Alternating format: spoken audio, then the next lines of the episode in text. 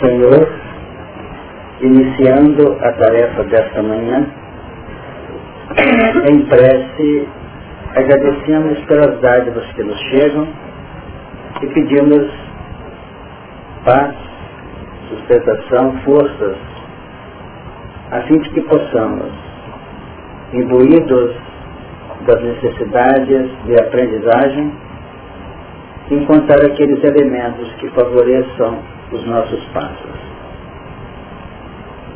Que possamos ter conosco novamente os amigos do plano maior e que possam eles encontrar em cada um de nós a receptividade imprescindível a fim de que o tempo possa ser devidamente valorizado da melhor forma possível. Que a reunião ofereça a cada um de nós não apenas aquele conteúdo que possa significar mudanças de comportamento, mas que também cheguem até nós energias, forças, a fim de darmos os passos com equilíbrio e discernimento. Pedimos pelos que sofrem e por aqueles que aqui não puderam estar conosco nesta manhã. Que sejam todos eles também fortificados, auxiliados em suas necessidades. Que a tarefa se desenvolva num ambiente de harmonia e paz e possamos alcançar aquele instante de interrompê-la com alegria espiritual em nossos corações. Que assim seja. Nós estamos trabalhando a partir de hoje o capítulo 16 do Apocalipse. Nós vamos ler o texto a partir do versículo 1.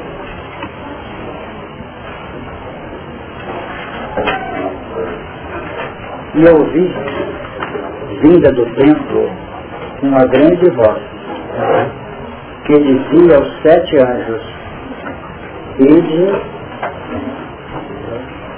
ide e derramai sobre a terra as sete salvas da ira de Deus. E foi o primeiro e derramou a sua salva sobre a terra e fez uma chaga má e maligna nos homens que tinham o sinal da besta e que adoravam a sua imagem. E o segundo anjo derramou a sua salva no mar, que se tornou em sangue, como de um morto, e morreu no mar toda a alma vivente. E o terceiro anjo derramou a sua taça nos rios e nas fontes das águas, e se tornaram em sangue. E ouvi o anjo das águas que dizia, Justo és tu, ó Senhor, que és e que eras, e santo és, porque julgastes estas coisas. Visto como derramaram o sangue dos santos e dos profetas, também tu lhe deste, lhes deste o sangue a beber, porque disto são merecedores. E eu vi outro do altar que dizia, na verdade, ó Senhor Deus Todo-Poderoso, verdadeiros e justos são os teus juízos. E o quarto anjo derramou sua taça sobre o sol, e foi-lhe permitido que abrasasse os homens com fogo. E os homens foram abrasados com grandes calores, e blasfemaram o nome de Deus, que tem poder sobre estas pragas e não se arrependeram para lhe darem glória. E o quinto anjo derramou a sua taça sobre o trono da besta, e o seu reino se fez tenebroso. E eles mordiam as suas línguas de dor. E por causa das suas dores, e por causa das suas chagas, blasfemaram do Deus do céu, e não se arrependeram das suas obras e o sexto anjo derramou a sua taça sobre o grande rio Eufrates, e a sua água secou-se para que se preparasse o caminho dos reis do Oriente. E da boca do dragão, e da boca da besta, e da boca do falso profeta, vi sair três espíritos grandes semelhantes a rãs. porque são espíritos de demônios que fazem prodígios, os quais vão ao encontro dos reis de todo o mundo, para os congregar para a batalha naquele grande dia do Deus Todo-Poderoso. Estar por aqui, porque o texto do capítulo 16 é mais extenso. No capítulo 15, nós trabalhamos a introdução para este texto que está sendo trabalhado no capítulo 16.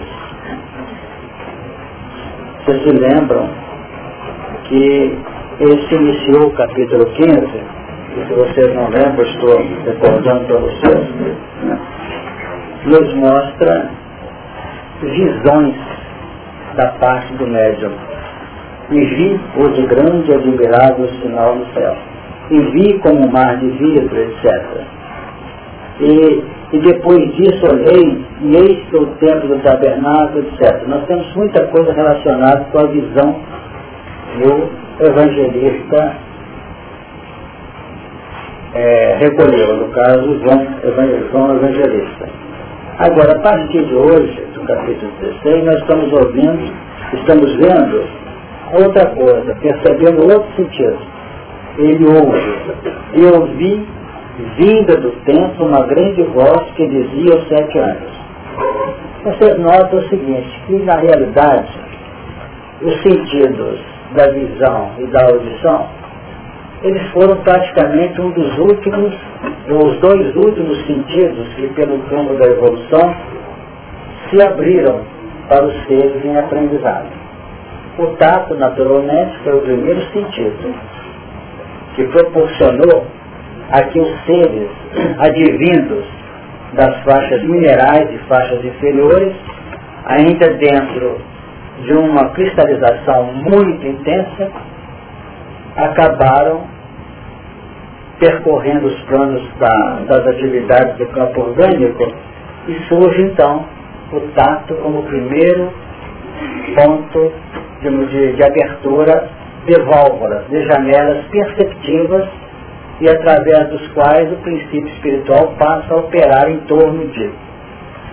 Então vamos observar que o tato chegou e depois chegaram, pelo que nos falam os nossos benfeitores, os sentidos químicos vinculados à gustação, ao gosto e à, ao olfato.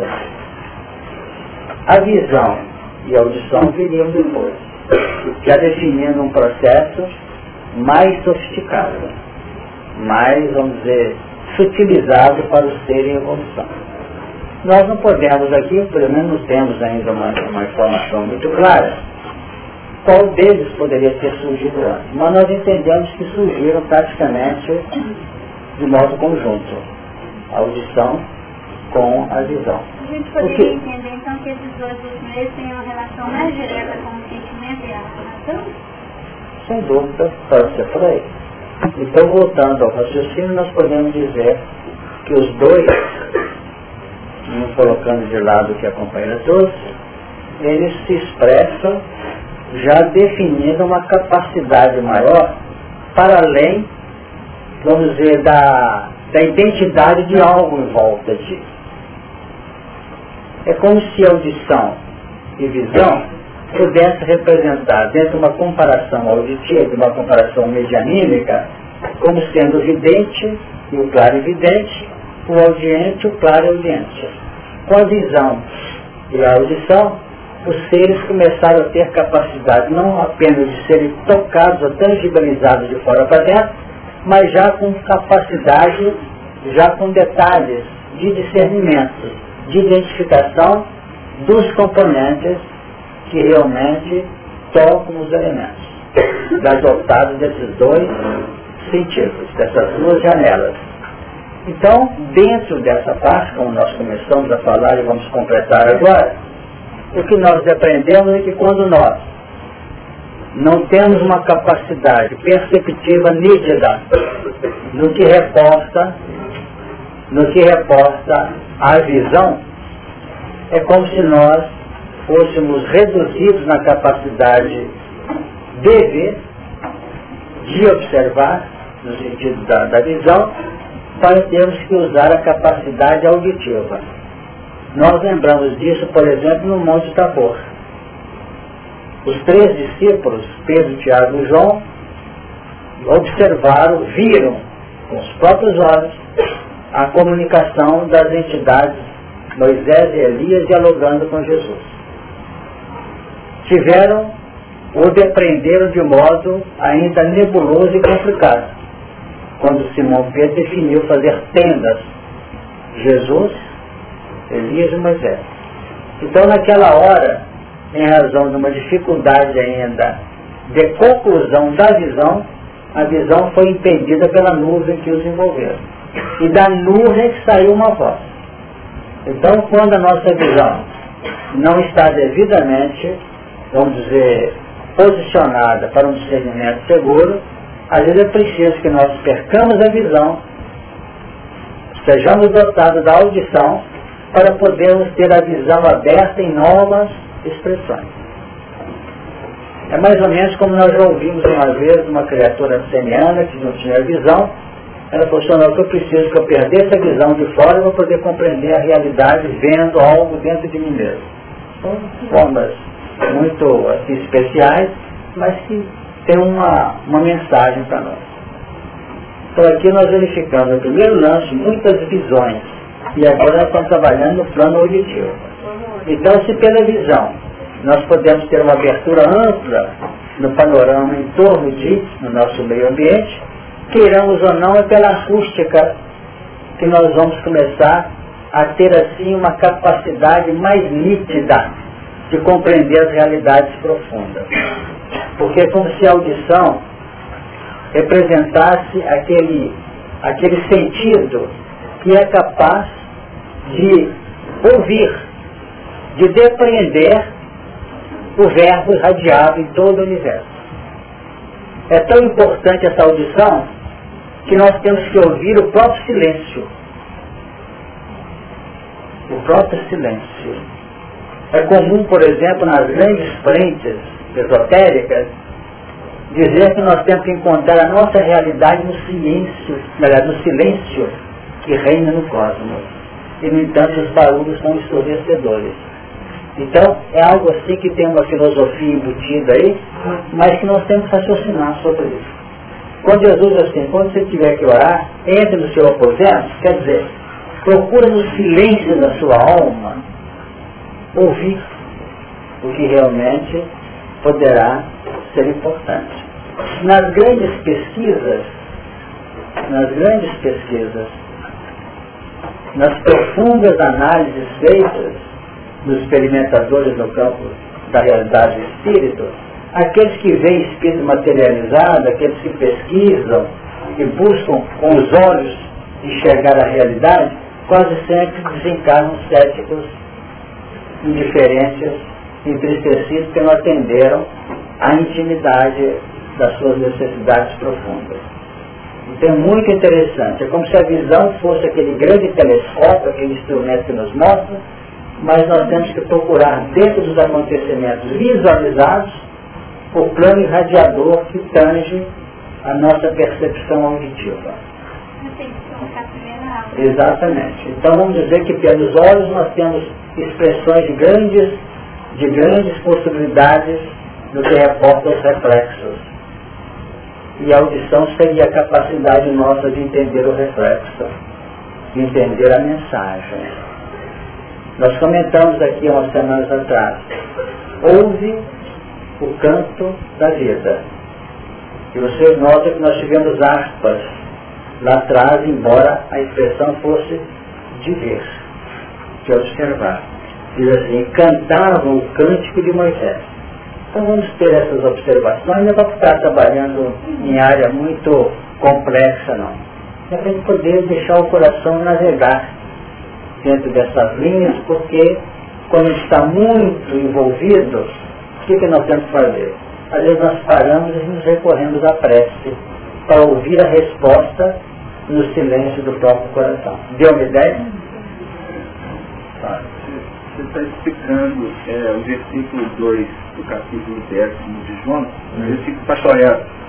Aquele, porém, que entra pela porta é o pastor das ovelhas. A esse o porteiro abre e as ovelhas ouvem a sua voz. Sem dúvida. É uma ideia. Fala, né? aí quando você relacionou no com o cântico de Moisés. O cântico de Moisés, eu entendi correto, é um louvor à lei divina, né? Ou não? Pode ser por aí. A lei divina. E o cântico do Cordeiro já definindo uma percepção dentro da lei, em que a lei perde a linha do constrangimento e ganha na área da espontaneidade vivencial do ser. Há uma diferença profunda entre você atender um impositivo da lei e deixar que o seu coração integre a grandeza do amor. Entendeu? E sem constrangimento. Sem, vamos dizer, espírito de, vamos dizer, de obrigação. Porque o amor extrapola o dever, extrapola a obrigação. Extrapola a lei.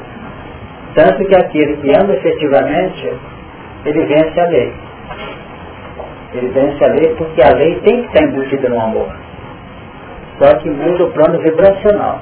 É como você estivesse escutando na sua alma a importância daquilo que você está fazendo. E tem muita gente que chega ao final do dia e vivenciou tudo debaixo da subjugação. Tudo debaixo da subjugação.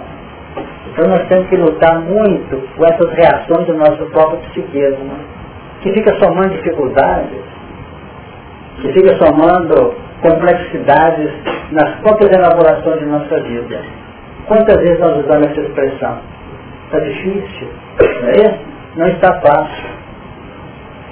É um sinal que nós estamos fazendo um equacionamento. Não está errado não. Mas nós vamos observando o seguinte, eu tenho repetido isso várias vezes aqui porque é necessidade minha, pessoal. Tende bom ânimo. Não peçamos para tirar dificuldades. Peçamos forças para vencê-las. Porque no momento em que o aprendizado foi fixado em nós, desaparece tudo na nossa frente.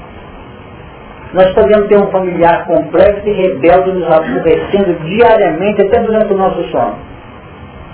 Mas na hora que nós nos aquietamos e no silêncio da alma ouvimos a mensagem que está atrás daquele fato, não justifica aquele fato continuar mais. Será que deu para entender? Nós não devemos retirar nada de fora para dentro. Podemos tomar posições de melhoria, de balsamizar, de aliviar, que está no próprio Evangelho. Aliviarei.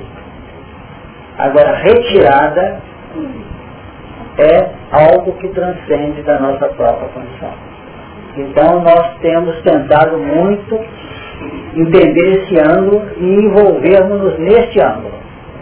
Que nós tenhamos força para vencer os desafios.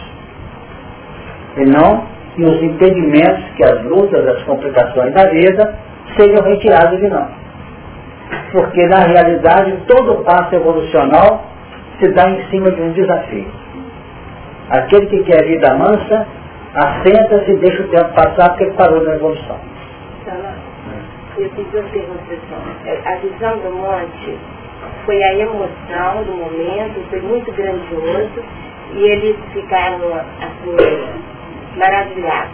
E a outra pergunta, o canto, o canto da vida de Moisés é, é assim, o canto da Moisés é uma coisa mais palpável, que você está vendo e está ouvindo. O canto da vida é a sutileza, é aquilo que você tem que buscar, ouvir e entender. Exatamente.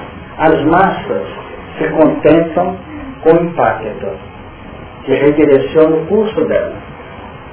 O que está dentro da massa, com certa capacidade perceptiva maior, com antena mais segura, ele tira conclusões e projeta para além da massa.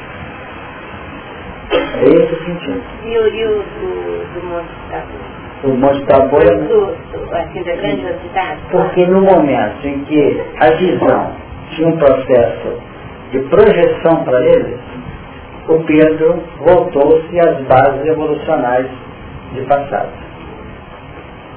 Em vez de abrir-se em campo científico do progresso de vida, ele recolheu seu misticismo ao culto, como se pudesse viver naquelas tendas ali adorando aqueles três. Então, é isso, esse o sentido. É por isso que muitas vezes nós ficamos presos nos acontecimentos e não nas razões e propostas do acontecimento. Não nas razões e propostas que ele dá. E cada acontecimento, cada fato, tem uma mensagem para nos projetar na aprendizagem. E nós ficamos presos e voltamos à retaguarda nos nossos erros pessoais. Então, queiramos ou não, nós temos que ver e ouvir em cada fato a grandeza do amor que está embutido, porque amor é a força da vida. Amor é o estímulo e é a nossa meta e a nossa base. Então vamos ter sempre esta observação que a gente vai sofrer menos. A gente custa aprender isso. Nós vamos sentir. Então é como dizem alguns, agora ter ditado para o Se alguém te der um limão, faça uma limonada com ele. Não é isso? Mas nós ficamos apavorados e ficamos absurdos. A vida já é azeda vendo limão, aí nós estamos voltando ao passado. Né?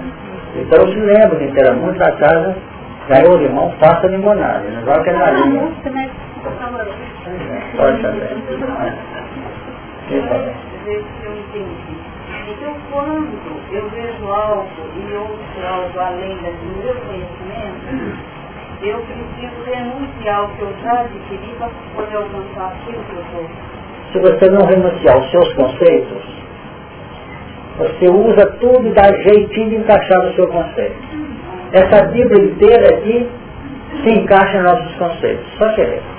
Então tem que haver a renúncia. Porque se você não renunciar aos conceitos, que é, que é desvincular-se, você não consegue progredir, que é a renúncia. Renuncie-se a si mesmo. A gente renuncia de fora para dentro, mas às vezes tem que ir lá no fundo e abrir o coração e falar, não, sobre o que esse povo está falando aqui, que eu não estou entendendo nada. Pelo menos foi assim que eu tentei fazer quando eu comecei a estudar a doutrina. Eu peguei a primeira pergunta do livro dos Espíritos, que é Deus, eu já comecei a brigar com o quê? Comecei a brigar com o quê? Mas alguém que estava do nosso lado falou, nossa, tem que renunciar aos seus conceitos. Pega tudo que você tem de, de concepção e de conceito, põe uma prateleira e pega a obra e lê. Para você acompanhar o pensamento do autor. É uma diferença você pegar o conhecimento, o pensamento do autor, ingerir e mudar de maneira violenta e entrar numa, numa confusão, do que você lê, aí você traz os seus conceitos e faz comparações. Que é assim que a aprendizagem tem que ser levada a efeito. Porque senão nós ficamos lendo, lendo, lendo, lendo, somos o mesmo de sempre. E às vezes, quando alguém fala uma coisa que casa como nós pensamos, o nosso conceito deturpado aumentou de valor. Quanta gente lê uma obra de natureza filosófica científica e fica mais preso às suas próprias convenções. Porque o autor duas vezes fala uma coisa que diz respeito àquilo que ele tem. Então ele sentiu engrandecido.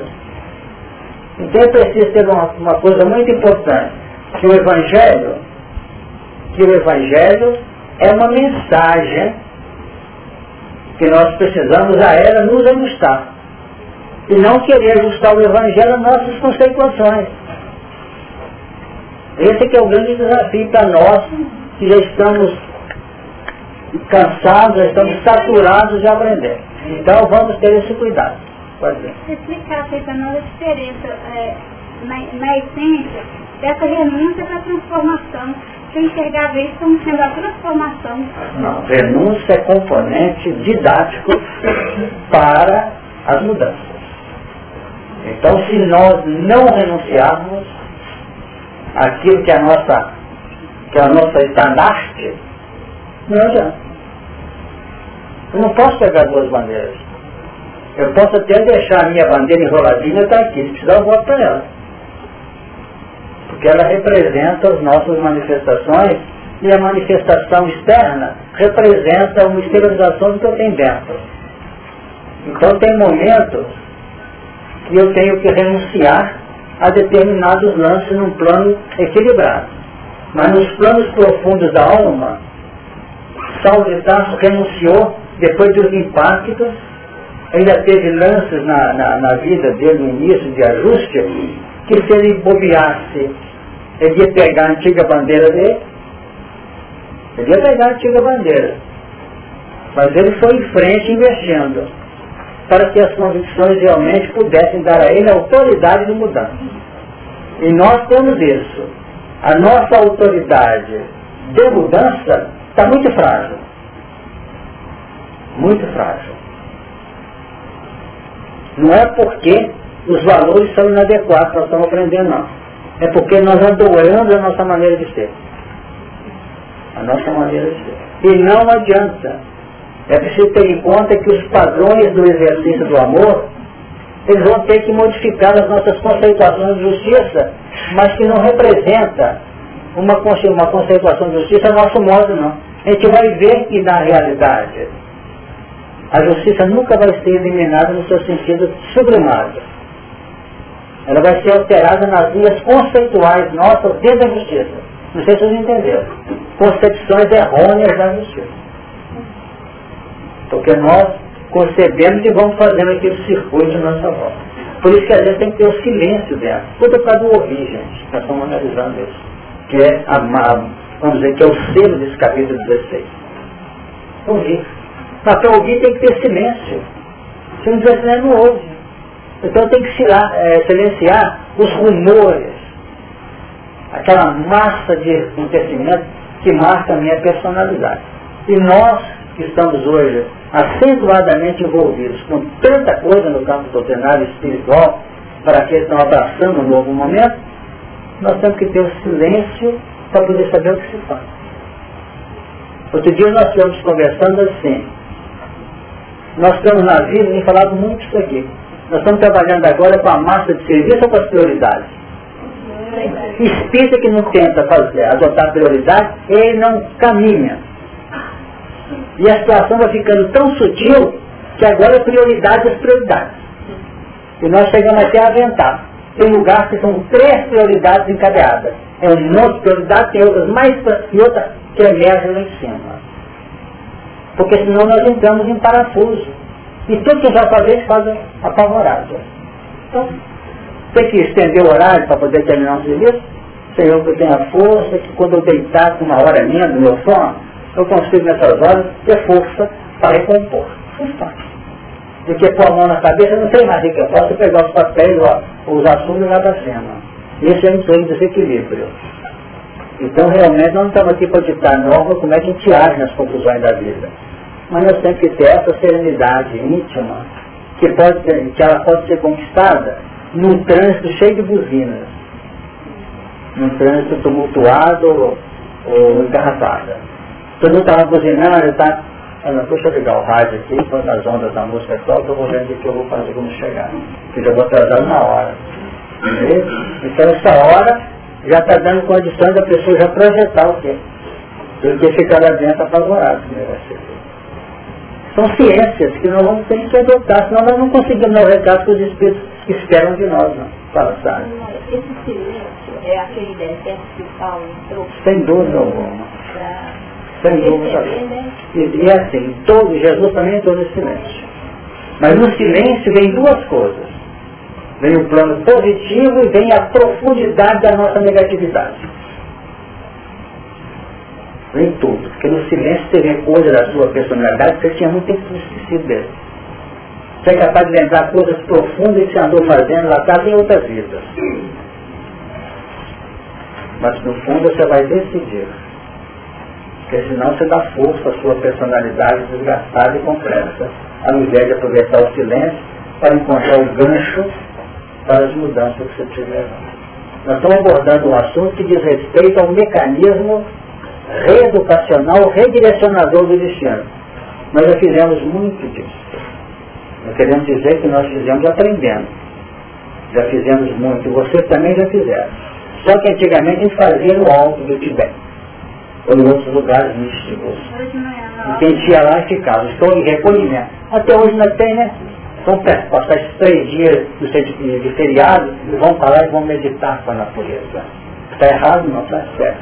Mas só que a nossa natureza hoje tem que ser, como eu falei, uma confusão de, de trânsito na cidade tumultuada. É a Eu vou colocar, fazer uma colocação para depois perguntar. Jesus, quando ele prometeu aos capelinos que ele é, separaria, né? Que ele seria responsável, então ele confiou assim. Tá. Então, eu pergunto ao senhor, quando a gente fala, é porque a terra, ela está completa, né? Ela está aqui, se Jesus fez, ela está perfeita. Então, quando se fala em mundo dos espíritos, a gente está falando é, de nós, no nosso mundo e também no, na outra faixa né, do mundo espiritual. Eu queria que o senhor me colocasse e me ajudasse a explicar o Apocalipse, aliás, que eu entendesse ele, dentro desse mundo do Espírito, tanto encarnado como desencarnado. Então o Apocalipse está acontecendo nesse mundo. Nos mundos globalizados. Por exemplo, e ouvi vinda do templo uma grande voz que dizia aos sete anjos, Ide e derramai sobre a terra sete salvas da ira de Deus. Essa terra aqui é todo o contexto. Todo. Encarnado, desencarnado, vamos dizer, natureza, seres, etc. Tudo que necessita de providências advindas da misericórdia do Criador para sensibilizar os seres. Para sensibilizar essa terra aqui. Agora, no, no versículo seguinte, 2, e foi o primeiro e derramou a sua salva sobre a terra. Essa terra já é outra. Essa terra já é nos planos profundos das realidades espirituais. Do próprio plano espiritual, podemos dizer assim. Porque quando fala no terceiro, e o segundo derramou sua salva no mar, já trabalhou nas planos, nos planos mais tangíveis da manifestação do Espírito. Sabe que deu para entender? Estou tentando abrir para que o grupo acompanhe.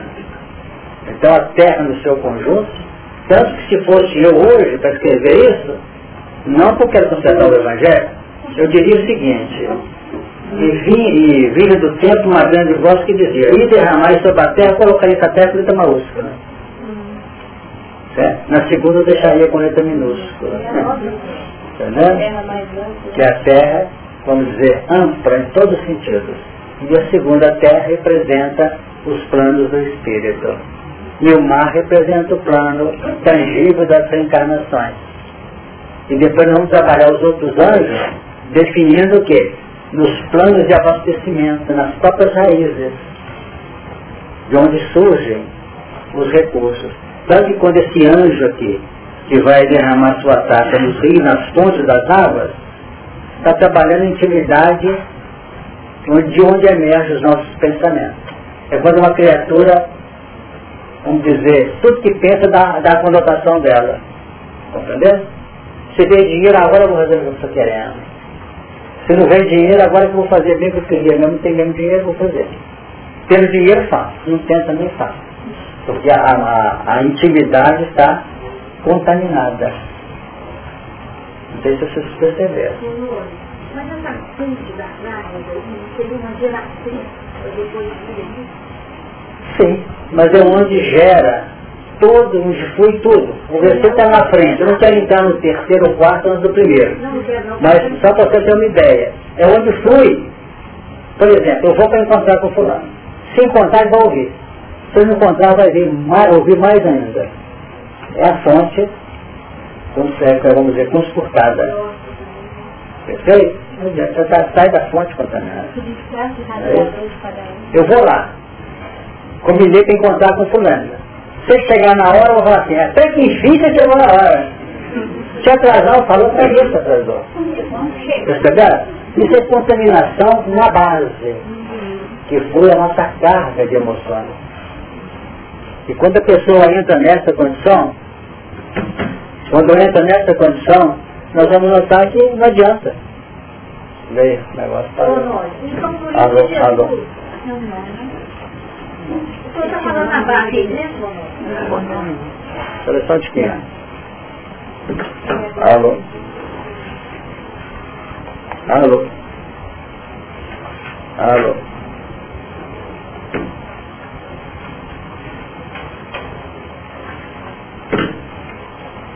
Alô, alô, Alô? Alô? Alô? Alô? Alô, alô. Alô, alô, alô. alô. Tem uma pergunta? Depois de tratando das bases, eu fui me veio um lance e quando Pedro não quis que Jesus lavasse os pés, se eu não te lavar os pés, você lavar? Sem dúvida. Então por isso essa eu estou fazendo da base, essa base complicada, né? Assim, toda contaminada. Exatamente. Se a raiz não é santa, a coisa então a gente tem que buscar essa Tudo parte da raiz, da intimidade. Eu falo muito aqui, desarmar coração. Porque eu devia falar, sabe o quê? Armar coração com amor. Essa será a meta, mas por enquanto nós estamos numa meta relativa, desarmar coração. E se não desarmar, que a pessoa às vezes coloca na cabeça de uma maneira errônea, equivocada, e vai a vida inteira para chorar na frente, porque não soube aproveitar a chance. Não pode aproveitar o momento que foi propício. Tem gente que sofre a vida inteira e rejeita toda a medicação que surgiu para ela. Toda. Paciência, porque está cristalizado. O que é cristalizar o conceito? é voltar para o mineral. Não no sentido formativo do, linhas do despertar, que dentro do mineral cristalizar, no cristal passou por verde tal animal, etc, etc. Está tudo bem. Mas eu falo no campo da, do psiquismo dele. Então uma ideia arraigada é complexa. Quem fala isso é humano, não sou eu. Quando ele fala assim, fazer-se criança em Cristo é evitar cristalização mental. E para fazer-se criança em Cristo tem que ser humilde. Não é isso? Tem que trabalhar a humildade. Não quer dizer que tem que mudar, não. Entenda mesmo. A mudança é relativa. Agora nós vamos observar que cristalização é pior. Porque na realidade a pessoa passa tempo e tempo dentro disso. Perdão, pode falar. Eu estou lembrando de uma reunião com ele falou da vinculação e desvinculação. Então isso. A gente tem que vincular pensamento e vincular pensamento. Sem dúvida. Se a senhora quiser, se a senhora quiser implementar um sistema constante de mudanças, é preciso ter esse domínio do é, vincular-se, que implica desvinculação. Porque se nós vincularmos sem desvincular, na nossa cabeça hipertrofia-se de preocupação. Eu quero, por exemplo, ajudar. Tem que disponibilizar 50 reais. Mas não quero perder os 50 reais. Entre aspas, não quero abrir mão dele. Eu dou 50 agora porque eu vou ganhar 100 amanhã, eu dou. Quer dizer, então não achou que desvinculou, não desvinculou não. Ele está vinculado no interesse amoedado mais amplo. É muito, a nossa mentalidade é muito complexa dentro desse plano que nós estamos tentando trabalhar aqui. Desvincula-se. Isso não quer dizer que vamos abandonar, porque senão vamos dar 50, mas estamos com fome. Isso significa insensatez. Isso dá lógica, razão e o bom senso. E bom senso. É pelo menos o que nós temos aprendido. Só um bocadinho, Magda. O prato. Diz algo. Para ainda não ficou claro essa voz vinda do tempo será a voz da nossa consciência e, e ainda estou em dúvida sobre os sete anos. Tá bom. Você tem um descascado do caminho do Apocalipse aí. Agora essa voz, a voz da consciência normalmente tem funcionado no campo negativo. No campo negativo. Nós descobrimos que fizemos bobagem e não tinha descoberto. A voz da consciência grita instaurando remorso e arrependimento com vista de reparação. E nós estamos trabalhando aqui com uma coisa que não é fácil. É ouvir o canto profundo, que eu gosto de dizer uma coisa, está tá muito além da consciência. Que está em intimidade profunda do espírito. Já que o campo mental é atributo do espírito.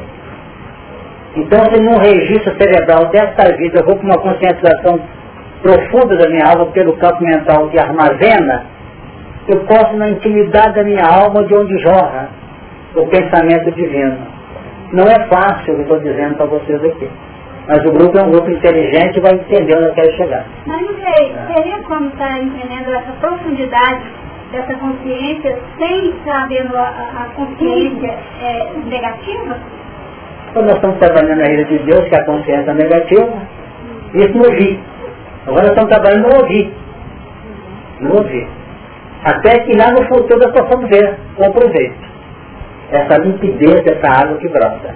Mas por enquanto nós vamos ouvir que existe isso. Essa consciência é uma coisa muito mais nós. Essa colocação da Mariana também, eu nós temos a consciência. Então, existe além da consciência a consciência mais profunda do mental. Pode só falar uma consciência profunda do ser. Tudo isso são tecnologias humanas, para nós que somos estudantes. Essa consciência já é uma coisa profunda. Já é. Mas é o caminho, o caminho é a consciência que vai chegar lá. Mas acontece que os grandes segredos que nós aprendemos não estão numa linha, a consciência lembra a conscienciação, queremos ou não, lembra. Uma coisa que você domina, você tem a sua capacidade de dominar. Mas tem coisa que, tanto é que a ciência tem trabalhado agora com intuição, é isso. A intuição está para além do campo mental tradicional. E a ciência está usando hoje, que é um fator novo na sua experimentação, e nós aqui também, quantas vezes, eu não sei o que eu vim fazer aqui, foi a minha intuição que trouxe. Tocou na consciência, senhor? Não, não. Vocês estão entendendo, é algo profundo. É uma coisa profunda que caminha para muito, muito, muito além do processo mediúnico tradicional. É onde os espíritos do próprio mão definem que vai falar uma linha telepática de profundidade. O elemento falou e daqui a uma semana, duas, aquilo surgiu de mim, lá de dentro do fundo. Quanto mais amor, mais ondas curtas.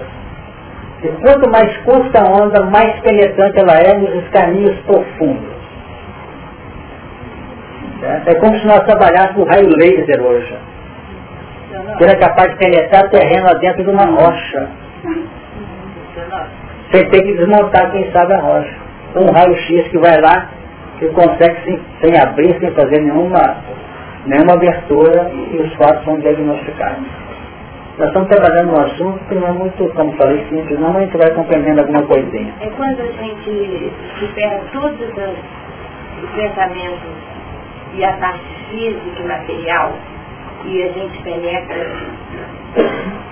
só mesmo o espírito, é que nós vamos conseguir ouvir essa voz, nós saber nos libertar do, das formas físicas, de tudo que nos pega pesado e.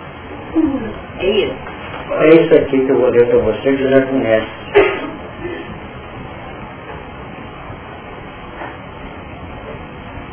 Bem-aventurado és tu, Simão Barjonas, porque tu não revelou a carne e o sangue, mas meu Pai que está nos céus. A identidade do nosso eu profundo significa entrar em relação com o Criador, em linha direta. Então é isso aqui. Não foi nem o sangue nem a carne no campo experimental e mental de aprendizagem que revelou. Mas foi uma coisa que emergiu de modo muito profundo, além das nossas possibilidades equacionáveis, que possam nos ajudar a entender com nitidez o que seja isso. Aí eu ver. Mas por enquanto eu ouvir. E essa, essa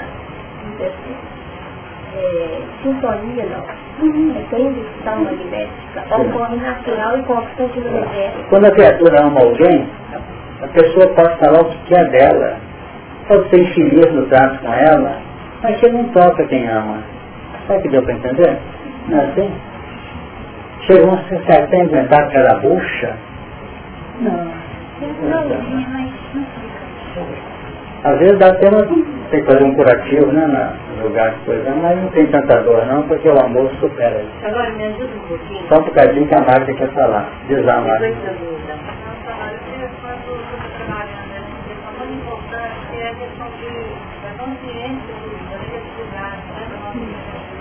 Certo. Só a partir daí que nós vamos poder ter a melhor né? Isso. Então, quando é, eu lembrei aqui do João Batista, né, que quando ele fala que era necessário que nós diminuíssemos e ele descesse. Sem dúvida. Podemos porque para a ciência comum a evolução teve o seu ápice quando o homem conseguiu pensar e se tornou espírito. Não o homem, o ser começou a pensar e abriu a área mental dele. Mas nós entendemos que nessa hora começou um outro momento. E em outro momento começou com ele. Então, quem sabe aqui agora é descobrir que além da justiça tem amor com Jesus. Será que entendeu? Por isso que às vezes alguns companheiros que participam de reuniões em outras áreas de, de natureza religiosa, dizem assim, agora estou bem porque eu encontrei Jesus. Ele pode não ter um centésimo de conhecimento que nós temos aqui. Ele conseguiu lá, mexeu na alma dele. Agora, entre mexer na alma dele e conseguir os pisos que ele almeja, vai ter que aprender a amar. São esses aspectos. Encontrou Jesus, não conseguiu andar com Jesus. Exatamente, identificou. E nós já identificamos Jesus há muito tempo. Precisando agora nos ajustar pelo plano operacional junto dele. Vamos voltar para o capítulo 16 aqui. E eu vi. Porque assim, a minha grande tristeza é exatamente. A gente deve no personalismo e não entender o que, que as circunstâncias estão trazendo para a gente naquele momento de agir. É, é uma forma de ingerência nossa, porque tem, às vezes a gente tem o conhecimento, mas na hora da prática a gente não sabe analisar. Esse vem então está totalmente deturpado, a gente tem que aprender a ouvir mais. Às vezes, o ouvir mais ou ouvir menos para tentar fazer com mais eficiência. Porque, sem dúvida alguma, na defesa dos nossos conceitos, nós damos, como diz o mineiro, dar uma boiada inteira para não estar na briga, mas nós damos uma boiada inteira para conservar o nosso ponto de vista. Então, até parece que eu estou sugerindo ao grupo que mude a cada instante. Não. Se nós nos analisarmos, nós somos duros no nosso conceito. O que nós estamos abrindo para a nossa análise é o bom senso. É o bom senso. Porque o Evangelho trabalha assim. A ninguém saudeis pelo caminho. Não é isso?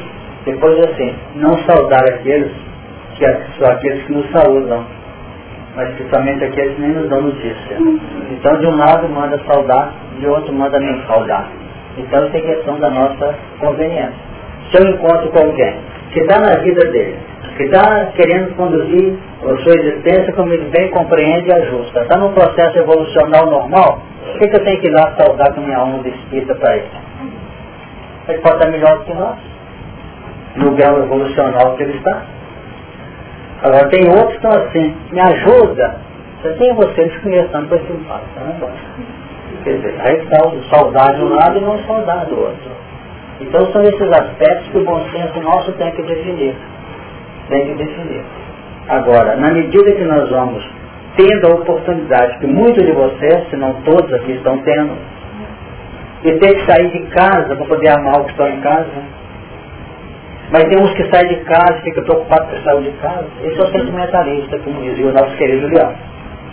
Sai de casa, mas não pode descuidar dos de casa. É o que Jesus falou, abandonar pai, mãe, é, tem que ser. Mas é no plano das conceituações.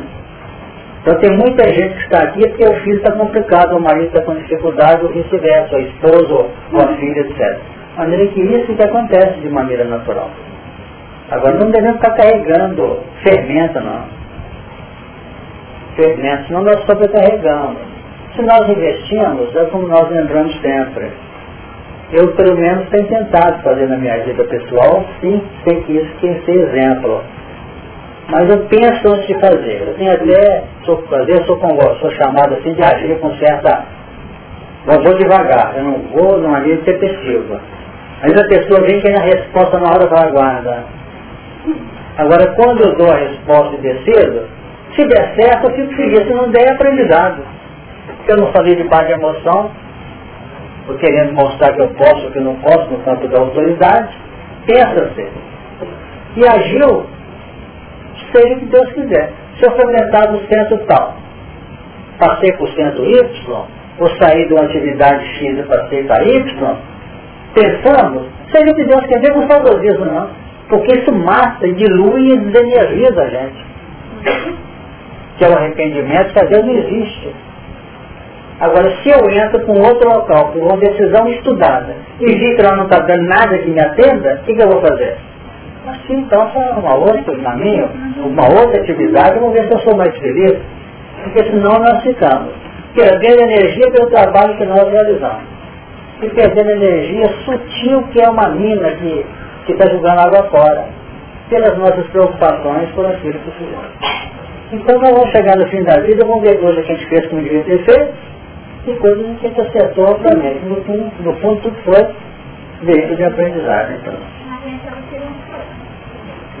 Vamos lá. Então, olha, eu só queria perguntar um professor. Eu estou preocupado demais, sabe? Porque, assim, o que está ocorrendo comigo, eu não sei se é porque eu estou buscando muito conhecimento, então não, é, não sei, eu estou preocupada se é uma insensibilidade a mim. Olha aqui, meu filho partiu, eu assim, fiquei, foi para mão. Eu, eu assim, fiquei assim, conversei muito com ele, dei uns conselhos, mas não senti igual eu sentia no princípio. Mamãe está lá com o problema dela também, terminal, a minha irmã. Então eu estou agindo assim como uma. Eu estou com medo de ter uma frieza que está acontecendo comigo, tá? E eu, eu fiquei, deitei e disse a Deus, Deus, será que eu estou ficando insensível? Aí me preocupou demais, sabe? Eu estou uma parte de buscar muito conhecimento. E eu estou deixando esse lado assim.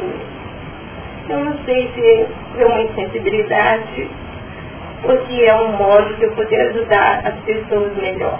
Marlene, não fica destino. Essa luta nós vivemos mesmo. Agora, é preciso ter em conta o seguinte, é não deixar que a desvinculação que você está operando, sem o que você não cresceria, é questão opcional. Você vai adotar uma forma de alienação. Tem muita criatura que tem que sair de casa para poder amar com mais eficiência no campo operacional e dinâmico aqueles com quem não conseguiam uma convivência adequada. Então nunca cair na posição de desinteresse ou alienação. Isso é complicado. Mas às vezes nós temos que ter um amor mais distante. Mais distante. E quando a misericórdia está conosco, ela sempre está, contingência que levam a conviver novamente com essas pessoas. Se você estiver bem intencionado e operando com discernimento. Pode ficar tranquilo, não tem isso não. Certo? Agora vai depender do encaminhamento dos fatos. Isso ocorre. Nós tivemos um caso sui generis aqui, há muitos anos atrás, de um amigo nosso que era muito dedicado ao grupo, etc. E a família toda muito católica, inclusive a mãe. Aí essa criatura desencarnou, nós sabemos que ele está até do outro lado, dando seu recadinho com muito carinho. Então houve o enterro, houve o velório, o enterro do companheiro, do seu corpo. Aí foi aquele ambiente gostoso, comentando dele, da maneira dele agir, da espontaneidade dele. E, no fundo, um sentimento de perder, como dizia o Oswaldo, que perde o amigo, da, o companheiro de cá, mas ganha um amigo de lá. Nessa conceituação. Aí, depois de uns dias, fomos visitar a mãe. Aí chegando lá, eu estou decepcionado com a família espírita, porque eu não, não vi ninguém desmaiando no velório dele, eu não vi ninguém chorando. É uma conceituação que os outros podem entender. Mas que o povo estava todo lá, vibrando, orando por ele, sabe? Então são conceituações que nós ainda trazemos do passado. Preocupações. Vamos pensar que o assunto é muito minucioso. Vamos lá. Eu me lembro que ela falou isso, não desmaiou ninguém. nós inteiros. Foi Suzane. Então vamos lá, gente. Eu vi, vinda do templo, uma grande voz que dizia os sete anjos, e derramai sobre a terra sete salvas da ira de Deus. Vocês notam que nós falamos em silêncio, falamos em acuidade no plano perceptivo da alma, no entanto, nós estamos notando aqui que a colocação do, de João é grande voz. Grande voz. Como se essa grande voz tivesse a finalidade de alcançar todos os corações. É de fora para dentro. Exatamente. Vinda do templo. Então, os anjos sairiam do templo já saíram. Encheu-se aqui, um dos quatro irmãos, e daí veio para todo sempre, e o templo encheu-se com o fumo da glória de Deus e seu poder. E ninguém podia entrar no templo até que se consumasse as sete pragas. Quer dizer, o que, que representa não entrar no templo até que se consome as sete pragas? É porque as leis estavam determinadas. As estratégias já estavam definidas. Então, o encaminhamento é esse. São as sete etapas cada uma delas atingindo o número de elementos ou as condições ou os caracteres de cada um de nós nos seus respectivos departamentos. Fala, Adriano. Esse termo aí nessa busca do pode ser correlacionado com a, a questão mais poderosa do meu vulgo, porque a, a percepção dessa, dessa roda, ela indica já um, um aparelho configurado para perceber essa, essa vibração. Certo. E com Deus não dá carga além das nossas forças, quer dizer que, apesar de um esse risco tem a sua suavidade, quer dizer, nem tem condição de suportar esse. Quer dizer, a taça vai ser derramada quando a gente tem condição de suportar. O que está dentro dessa taça, analisemos isso, o que está dentro dessa taça é um substrato irradiado pelas próprias consciências nossas. Ficou claro? O que está ali dentro é material nosso, secretado através de muitas e muitas e muitas experiências e muitas reencarnações e muitas oportunidades que nós vivenciamos. O Emmanuel fala isso a caminho da luz. No final, quando ele fala da, das nuvens carregadas, definindo que são as nuvens da própria consciência dos indivíduos, que vai se derramar. É a saída de Deus. Então é material significado. Exatamente. Então esse material secretado, de maneira menos feliz, que tem essa expressão de praga da ira de Deus, no fundo representa a sombra de nossas irreverências diante da própria vida e perante o Criador. Isso que nós não podemos esquecer. É, semana passada eu ainda utilizei esse brinca, não, eu disse percebe do senhor que eu aprendi tudo aqui nesse capítulo 15. Estou sendo chamada a atenção dentro dele e eu aqui no 16, está sendo assim, uma estrada que vai abrir para que eu entre com aquele discernimento do aprendizado. E eu hoje só vi o que eu produzi o coronas de manhã e o que eu estava falou, é, depois da reunião. E eu acho que chegou o momento de eu dizer para o senhor, parece que eu estou andando, fazendo essa viagem para dentro, e atravessando essas camadas, essas profundezas, e eu estou me encontrando assim, é, em duelo. Mas eu estou me vendo assim, eu estou vendo de situações graves, o mundo está caindo ao meu redor e eu estou me vendo lá dentro e no duelo, seu nome. E vou ficando. Aí eu parece que eu encontro comigo mesmo lá e, e é incrível, eu fico assim chamando a minha atenção. Pondera, Edna, isso aí que você está pensando. E aí, eu, outro dia eu estou muito engraçado, como é que eu mesmo posso estar chamando a minha atenção? Aí eu encontrei com a Nini, falei, Nini, eu estou preocupada. Eu estou entrando num duelo mental. Ela falou, extra, eu preciso sair de outras aflições, de outras camadas. Feliz você que entrando nesse duelo. Aí eu fiquei assim, feliz Deus. E fiquei uns 15 dias trabalhando. Agora é que eu ouvi a figura do Senhor uma grande voz, é, eu estou encontrando é, essa verdade lá dentro desse campo e dentro dessas sete taças, será que esse duelo eu estou encontrando, Senhor? Com a verdadeira ira que eu tenho dentro de mim e que eu vou ter, agora eu é que vou ter que ter um discernimento assim cuidado com o jeito de derramar essa sua ira. É porque no fundo esse derramar que nós temos aqui, esse imperativo, derramar sobre a terra, define o seguinte, já é a estratégia da misericórdia no sentido de que o derramar não represente apenas uma quitação perante a lei. Porque se esse derramar for apenas uma quitação perante a lei, nós estamos com portas abertas a outros desmandos. Por isso que o derramar vindo de uma grande volta do templo representa que esse derramar não é pagar. Esse derramar é induzir a renovação. Pela lágrima, pelo sofrimento, pelas dificuldades. Então, é muito espírita que diz, estou pagando, está certo. Mas ele está pagando e recompondo a alma para um novo momento, está dizendo duelo, é outra coisa. É outra coisa.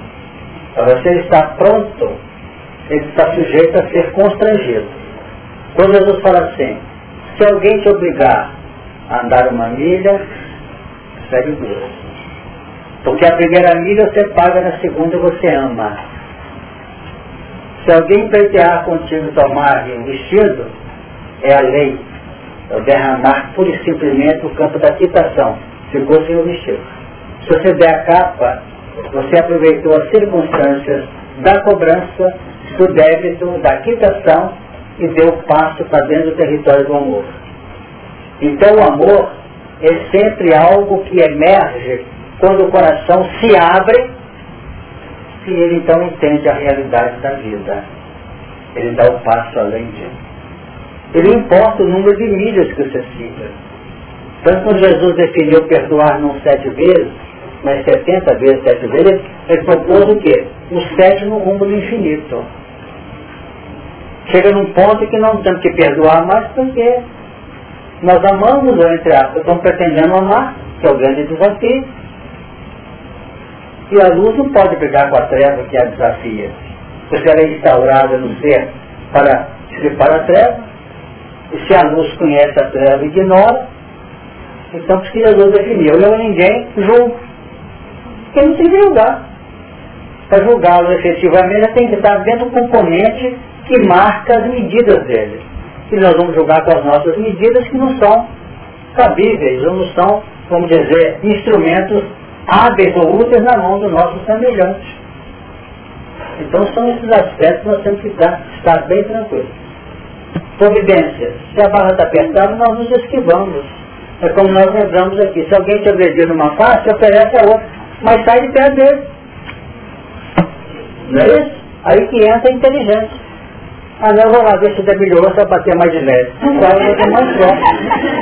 Então são pontos que representam uma evolução consciente, uma evolução equilibrada, dentro de um plano de harmonização do ser. Então vamos analisar com muito carinho. Então ID mostra que há um trabalho, que há um, um caminho, que há uma dinâmica, e derramar sobre a terra sete salvas da ira de Deus. Então é o início de um processo no Apocalipse que define aquela chegada num novo plano que representa a entrada nossa no campo da chamada regeneração. É o que nós vamos observar nessas provas todas aqui. E diz o versículo 2, e foi o primeiro que derramou sua salva sobre a terra, e fez uma chaga má e maligna nos homens, que tinha o sinal da besta e que adoravam a sua imagem. Então nós vamos notar que esta primeira salva derramada representa um campo identificador da parte das entidades espiritualmente compreendidas quanto aos registros que ela traz no seu campo psíquico.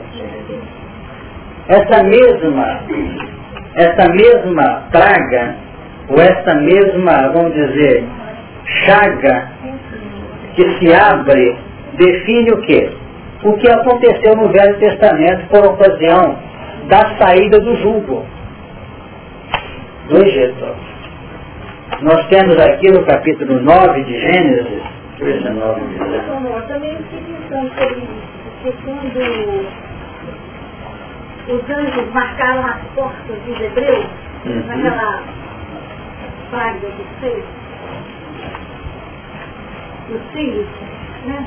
Desenvolvimento dos seis, eles marcaram as portas dos hebreus porque eles passariam por elas. Deixariam, né? Foi isso que Foi. pensou? Exatamente por aí, que a, Páscoa, não é isso? Que é a passagem. Que começou Porque portais. fazendo aí que a- a- essa, essa marca Hum. é identificada pelos superiores. Então, esses espíritos que conhecem o que nós trazemos nos corações, apesar de todas as dificuldades, Uhum. Mas eles observam que aquela criatura ali está com proposta de renovação, uma coisa assim. Podemos analisar por aí, Não, mas eu não queria É. ter opção, eu quero saber Não, Mas nós vamos calma, calma não, porque para nós não fecharmos de maneira muito, ele falou, de uma equação muito. Eu. Tá, eu sei, eu também estou querendo todos nós. Mas só um bocadinho. Só fazer uma relação aqui para nós partirmos para esse ângulo seu. E o segundo anjo, desculpa, é o primeiro, né? Foi o primeiro e derramou sua salva sobre a terra e fez uma chaga má e maligna nos homens, que tinham o sinal da besta e que adoravam a sua imagem. Isso no plano psíquico profundo, inclusive a nível do espírito, não propriamente no campo da carne que virá à frente. Então lá na praga das úlceras, em Moisés diz assim, no capítulo 9, versículo 8. Então disse o Senhor a Moisés e a Arão, tomai vossos punhos cheios da cinza do forno, e Moisés a espalhe para o céu diante dos olhos de Faraó. E tornar-se-á em pó miúdo sobre toda a terra do Egito, e se tornará em sarna, que arrebente em úlceras nos homens e no gado por toda a terra do Egito. E eles tomaram a cinza do forno e puseram-se diante do de faraó, e Moisés a espalhou para o céu. E tornou-se em sarna que arrebentava em úlceras nos homens e no gado. De maneira que os magos não podiam parar diante de Moisés por causa da sarna, porque havia sarna em os magos e em todos os egípcios. Porém o Senhor endureceu o coração de Faraó e não os ouviu, como o Senhor tinha dito a Moisés. Então vocês estão notando que são pontos de gradatividade. Alguns elementos podem se sensibilizar com essa, com essa sarna que mostra exatamente uma questão desconfortável do elemento que acaba abrindo em quê? Em chagas, em úlceras. Então esse momento representa para encarnado e desencarnado a conscientização. Que essa, que essa, esse desconforto que a nossa companheira Edna trouxe ali das lutas íntimas. Porque por enquanto nós estamos notando as posições contrárias dentro de nós. Estamos fazendo levantamentos ou diagnósticos dos componentes que nos visitam o entendimento. Já sabemos que muitas das áreas que hoje nos perturbam, que são inerentes à nossa conduta, ao nosso psiquismo, já poderiam ter sido vencidas há muito, muito tempo atrás. E por ter permanecido encasulados esses valores, guardados por nós, trabalhados por nós, reciclados por nós no tempo, até o momento em que nós estávamos, de algum modo, endurecidos, não tinha problema. Mas acontece na medida que a gente vai aprendendo os valores da revelação, vai colocando à mostra esses padrões de nossas deficiências. Então nós vamos entender que nosso organismo psicofísico, você preferir só o psico, a psico espiritual e não físico, que fiz nos mares, nós vamos notar que ele está todo minado, está sem resistência e vai naturalmente envolver-se nisso. Então essa, chá, essa sarna e essa que vai depender, não está no Apocalipse, está lá atrás, e que define, fez uma chaga má e maligna nos homens que tinham o sinal da besta e que adoravam a sua imagem. Então a pessoa só vai entender a imagem da besta, só vai entender que adoravam a besta na hora que ele começa a entender, a sentir, a perceber que ele está vinculado à área da evolução relativa, do plano circunstancial da vida, do plano, vamos dizer, concreto da vida, sem expressões outras para a realidade do espírito.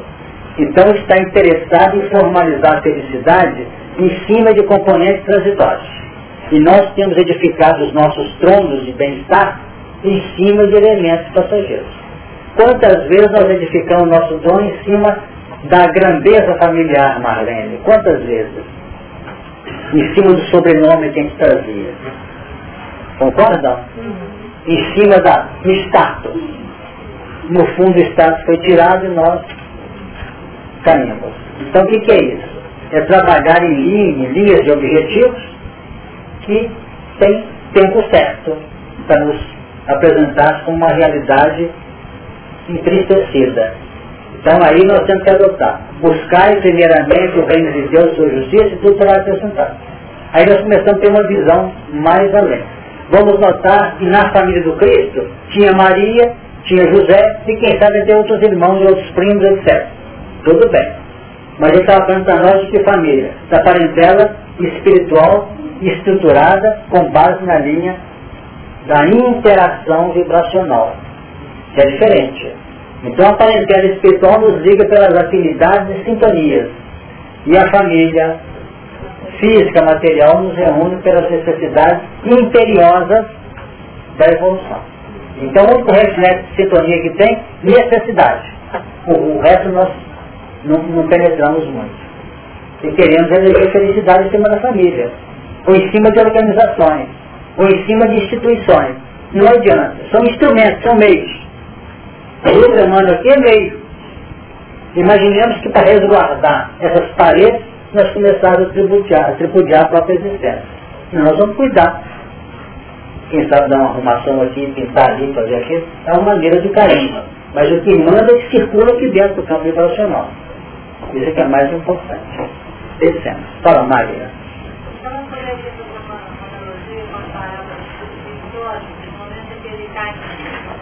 Sem dúvida alguma.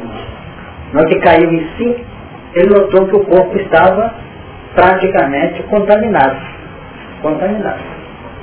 Agora, a misericórdia trabalha de tal maneira que, às vezes, no plano espiritual, a gente pode, quando está já com uma certa consciência da, da, da evolução, a gente pode pedir aos espíritos assim, deixa que eu chegue lá e vou contar com o fulano. Fala, não, não conta com ele agora não, que vai jogar tudo por terra. Deixa para uma encarnação da frente. Isso significa a sabedoria divina sustentando as nossas linhas operacionais no campo do respaldo do destino. Ok? É. É, eu li no Evangelho segundo Deus deixa que aquele que não quer segui-lo, é mais ou menos isso palavras, que cresça, suba, né, materialmente, para que o tombo seja maior. E eu tinha uma aversão a isso, eu falava, não, não, misericórdia de deixar que a criatura vê e cai. Mas agora eu acho que eu estou entendendo. Porque com o tombo, né? Aqui vai, vai, vai balançar os alicerces que ele tinha nas coisas materiais. É isso?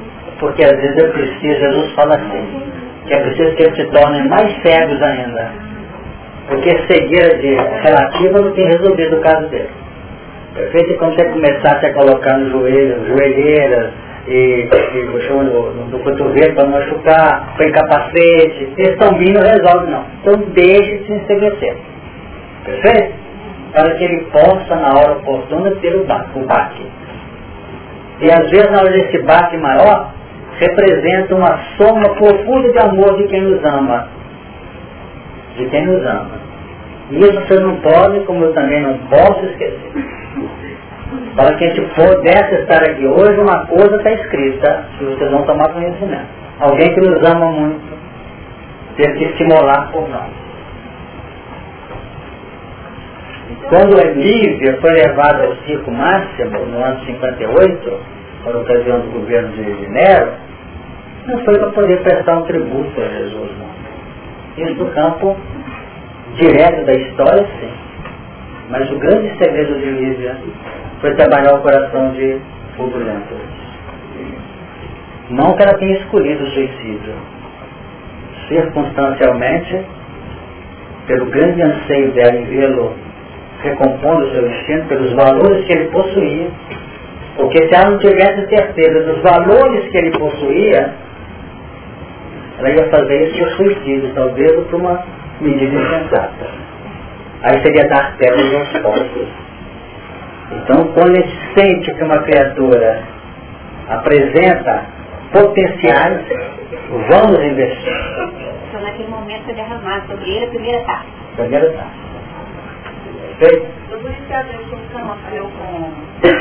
Quem sabe, é. Não São pontos que estão nas, nas, nas, reentrâncias da misericórdia. Então, muitos têm sofrido para que a gente possa descobrir. E às vezes, essas criaturas que nos amam passam por nós e nós não os entendemos.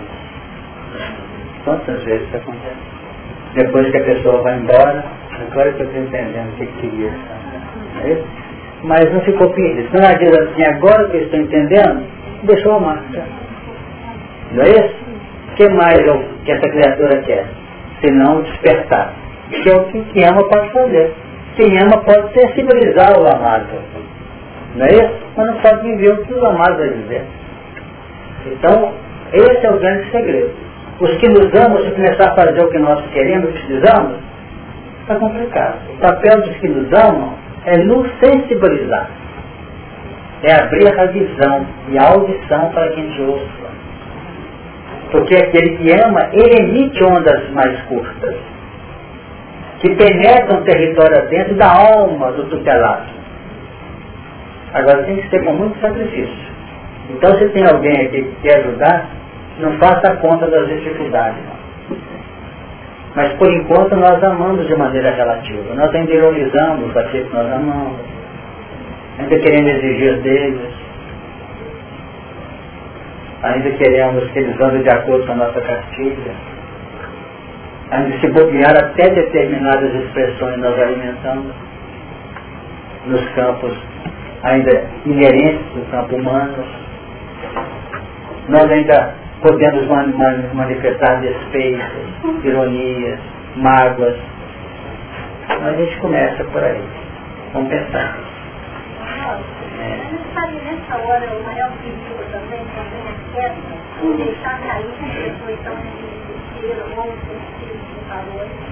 Eu não cheguei a questão.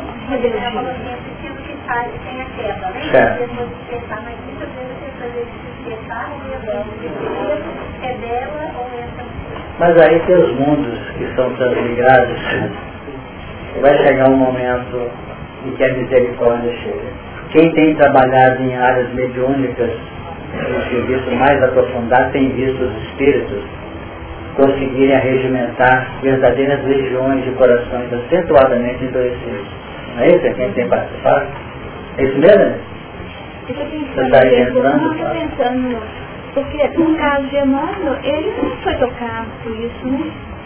Ele não foi tocado pela visão de Jesus, ele não foi tocado pelo sacrifício de Cristo, tanto assim que isso foi só um elemento a mais para ser introjetado. Foi então material didático, né? E foi ingerido no tempo, mas ele continuou na mesma vida. Tanto assim que ele fez um sepultamento camuflado, né? Mostrando que ele não absorveu esse sacrifício naquele momento, como sendo uma doação do amor dela, né? Ele pode ter percebido isso depois. Não pode não, ter certeza que ele absorveu. Mas não foi no momento, né? Ser no momento. Se eu fazer, o que eu falei agora? É o tempo de cada um. Depois que morre, fala, pois é. Pois é, mas eu aqui orientando na, na resposta a ela. Né? Quer dizer, ele pode ter vivido uma rebeldia calado, né? Hum. Tá certo, é isso mesmo. Porque se fosse à vista, o pagamento ou a conta, seria muito fácil. Né? Deixa eu fazer isso que a pessoa. Tanto é que tem muita gente que entra em determinados lances achando que vai mudar a pessoa e. Aquele que é, reage imediato porque já está pronto, né? Pode o outro semeadura que vai Estava chegada a tarde dele, né? Que então mudou. Mas é como o Denise lembrou, quer dizer, tudo vem ao seu tempo. É uma soma de experiências. Tanto que quando ele escreve o livro, uma coisa ele registra no livro há dois mil anos que ele recebeu depois que veio como turbulenta desencanou em 63, o que aconteceu? Ele foi atendido pela Lívia, aquele coração armado, e o ajudou. Porque quem estuda a história do Sura vai notar que ele não deveria ter nascido como senador público. Talvez tivesse nascido cego desde aquela época e talvez mendigar pelo mundo algumas vidas depois. No entanto, pela ação dela, ele conseguiu vir e ela do lado dele. Então, uma sombra de registro, de pontos, não é isso? Que vai sensibilizando a criatura. Interessante, não, porque eu sempre não consigo dissociar o, o martírio do Nestório, né? 50 anos depois. Porque ali a gente, eu consigo perceber que ali que fechou o ciclo mesmo.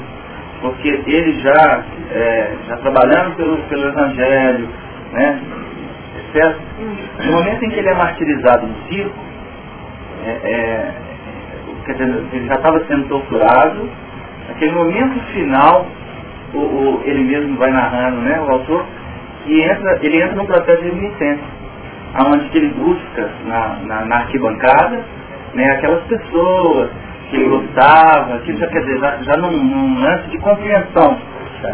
E de repente ele divisa a própria imagem dele recebendo é, o título, a homenagem como Públio Lentulus Cornélio, quer dizer, ele vê que ali concluiu. Aí naquele momento que ele desencarna, ele percebe primeira, um anjo se aproximando, né, no dever, e que ela diz que o recebe no colo. É uma coisa assim que, que eu não, não sei se... Não Quer dizer, a, ali ele é como se estivesse fechando um processo kármico mesmo. Mesmo já trabalhando pelo Evangelho. Porque como o Basílio posteriormente, no mesmo martírio, aí a gente já vê que já está numa outra frente de tratamento. Regina, você quer repetir aquela questão sobre nós tentarmos desses minutinhos finais nós trabalhar? Por favor, eu meu patamar aqui, agora eu saí da Nós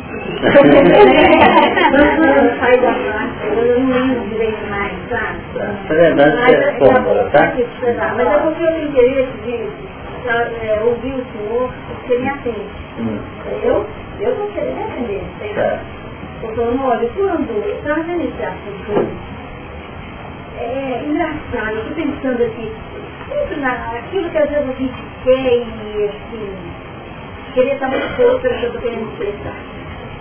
O que eu venho observando, sabe, quando os discípulos de Jesus, eles queriam que Jesus ficasse com eles e Jesus seguiu o caminho e eles ficassem. Quer dizer, na hora do testemunho eles tinham que crescer.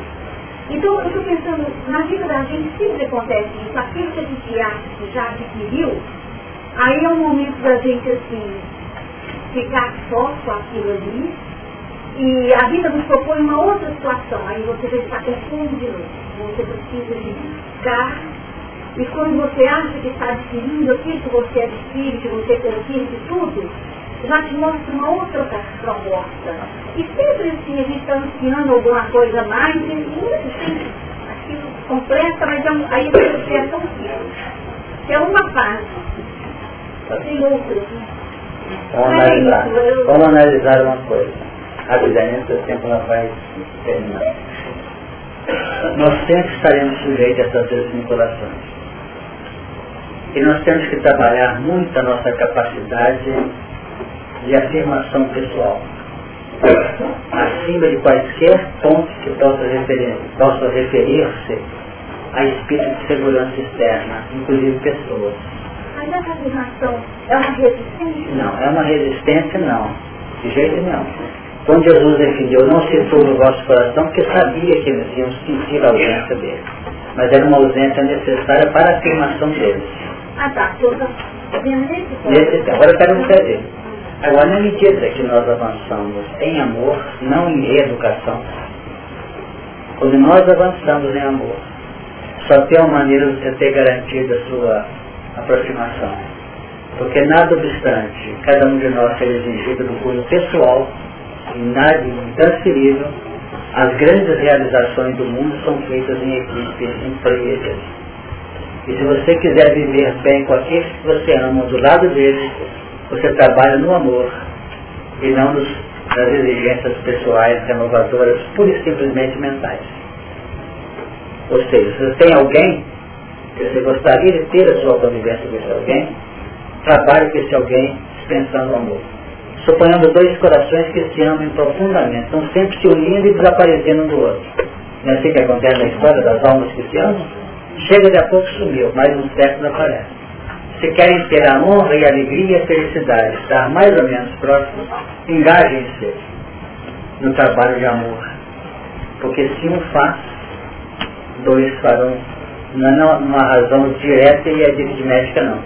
Mas ser numa razão geométrica no campo do envelhecimento do trabalho. Deu você entender? Então é por aí. Então se você quer forrar-se um bocadinho as desvinculações dolorosas, transforme-as em vinculação Exatamente. Exatamente. Mas acontece que até os que muito se amam se posicionam em, em, em vamos falar, em, em conceitos diferentes de resistência e de luta de modo. Bem, mas nós vamos aprender. Tá?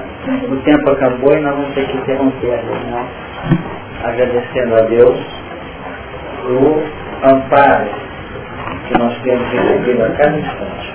Nós vamos pedir a nossa companheira do que hoje falou muito, para fazer a pressa.